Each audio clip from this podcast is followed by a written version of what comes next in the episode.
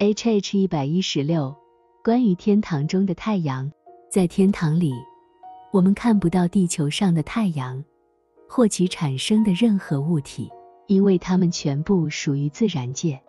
实际上，自然的起源和一切由其产生的都源于这个太阳，而天堂中的灵性元素超越了自然，与之完全独立。它们两者并不直接交流。而是通过一种特定的对应关系相互联系。我们可以从之前的描述中 H H 三十八了解这种分隔的性质，同时通过研究对应关系来理解它们是如何交流的。H H 幺幺七，尽管在天堂中我们看不到地球上的太阳或其产生的物体，但天堂确实拥有自己的太阳、光照和温暖。还有无数的事物，它们都与地球上的不同，因为它们的起源是不同的。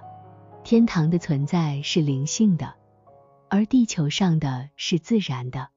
天堂的太阳实际上是主，它发出的光是神性的真理，而发出的热是神性的善。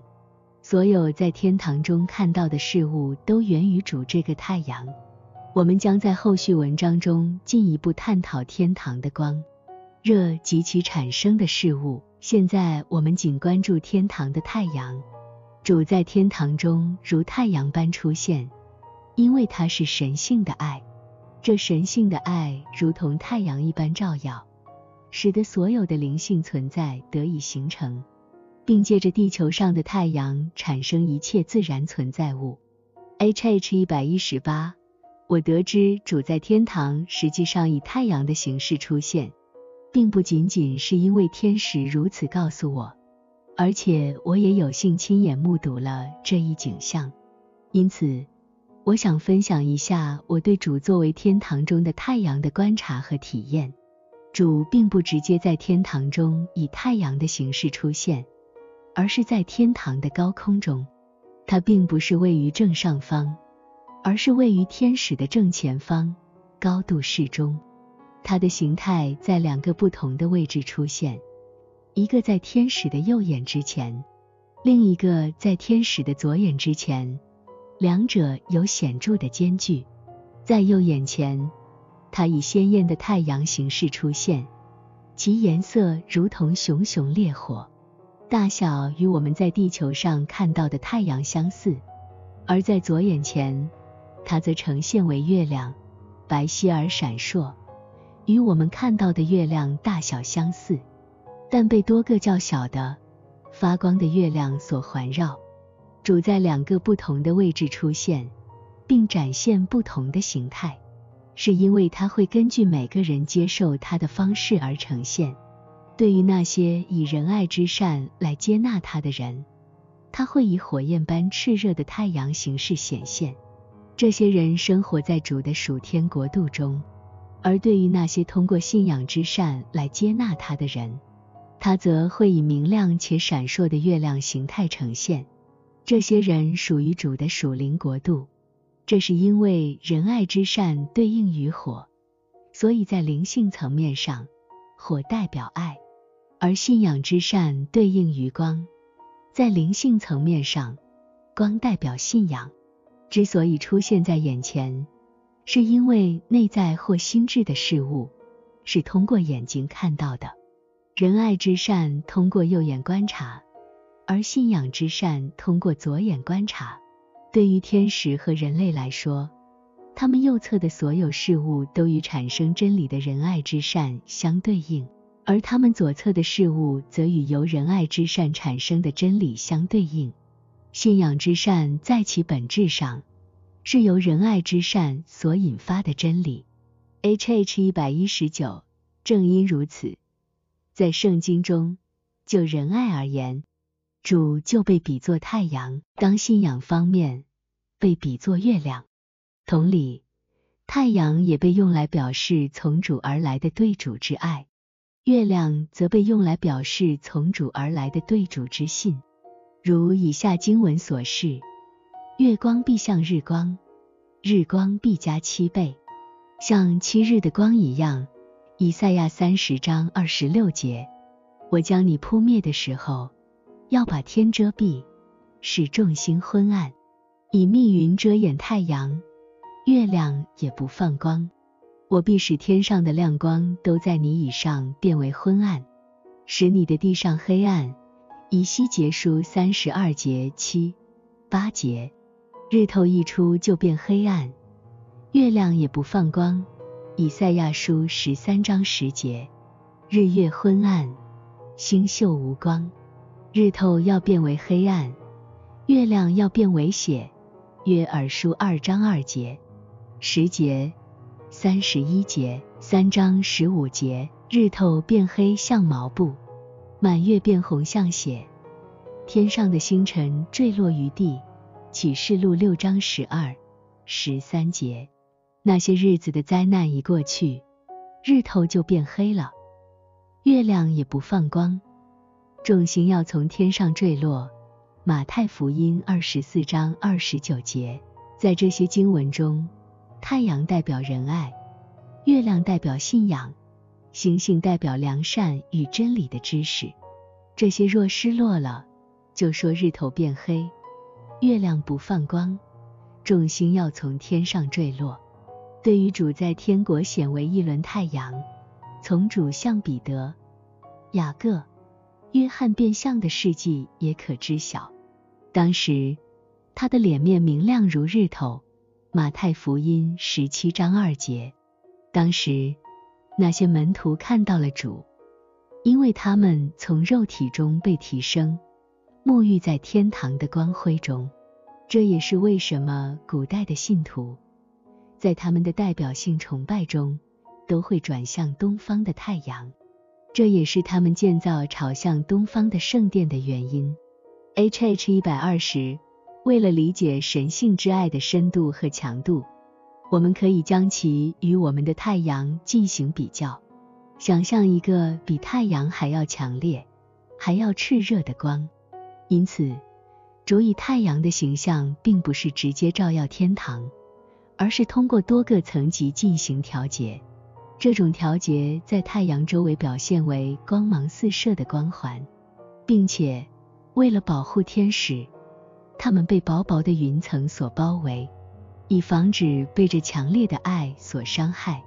因此，各个天堂与主的距离取决于他们接受神性之爱的程度。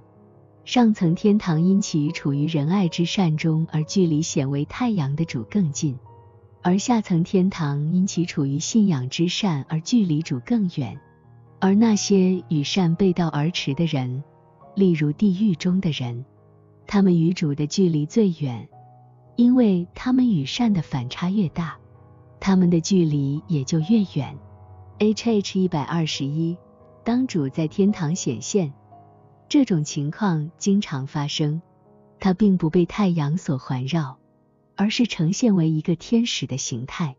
然而，从他的面部透出的神圣之光，使他与其他天使区别开来。在那里，他并不以身体的形态存在，因为以身体形态存在的主总是被太阳所环绕，而它的显现是通过我们的视觉实现的。在天堂。有一个特点是，天使可以出现在你的视线所及之处，即使他们真正存在的地方距离你的视线所在地非常远。这种现象被称为内视的存在。这个概念我们将在后面进一步讨论。我也曾目睹主在太阳之外以天使的形态显现，位于稍低的位置，他的面部散发着明亮的光芒。还有一次。它在天使中间像火焰般光芒一样的出现。H H 一百二十二，世界的太阳在天使看来就像是与天堂的太阳相对立的一种阴暗物质，月亮则像是与天堂的月亮相对立的一种黑暗物质。这种视觉现象是不断的。造成这种现象的原因是，物质世界的火与自我之爱有着对应关系。而从这火中散发出的光，则与由这种爱所引发的伪谬相匹配。事实上，自我之爱与神性之爱形成鲜明的对照，而自我之爱产生的伪谬也与神性真理大相径庭。在天使看来，任何与神性的爱和真理相对立的东西都是一片漆黑。因此，圣经中明确指出，那些崇拜世俗的太阳和月亮，向他们俯首的人，实际上是在敬拜自我和伪谬，并将因此受到惩罚。H H 一百二十三，因为主在天堂中以太阳的形象显现，这代表了他的神性之爱。所以在天堂的所有人都不断的转向他，在属天的国度里，他们朝向他，就如朝向太阳；而在属灵的国度里，他们朝向他，如同朝向月亮。地狱中的人会转身面向与主相对的黑暗和阴影，因此背离了主。这是因为地狱中的人都沉浸在爱自己和爱世界中，从而背离了主。其中，那些面对与世界的太阳相对应的黑暗的人，位于地狱的背后，被称为魔鬼；而那些面对与月亮相对应的阴暗的人，则位于地狱的前方，被称为撒旦。这解释了为何地狱中的人被描述为身处黑暗，而天堂中的人则身处光明。黑暗象征由邪恶产生的伪谬。光明则象征由良善所产生的真理。之所以这样转向，是因为在来世中，每个人都朝向那些在他们内心中占主导地位的事物，也就是他们的主导爱。而且，内在的事物决定了天使和灵的面貌。在灵性的世界中，方向不是像在自然世界是那样确定的。而是由面对的方向来确定。人就灵而言，也以相似的方向转向。爱自己与爱世界，就背离主；爱主与爱邻舍，就转向主。但是人们并不意识到这一点，因为他们身处于自然界，在这个世界里，方向是由太阳的升落来界定的。然而，这个概念对于人们来说可能难以理解。为了更好的解释，我们将在后文详细探讨关于天堂中的方向、空间和时间的话题。H H 一百二十四，因为主是天堂之中的太阳，所有的事物都朝向并起源于它，所以它也是所有事物的中心，决定了一切的方向。因此。在他的庇佑和引领下，无论是天堂还是人间的所有事物都得以存在。H H 一百二十五。现在，我们可以更清楚地理解前文中关于主的描述和揭示。他是天堂的神。H H 二六。他的神性构成天堂。H H 七到十二。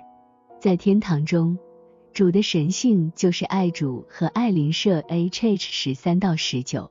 世界上的所有事物与天堂，进而通过天堂与主对应。H H 八七幺幺五，世界的太阳和月亮也是这样的对应。H H 幺零五。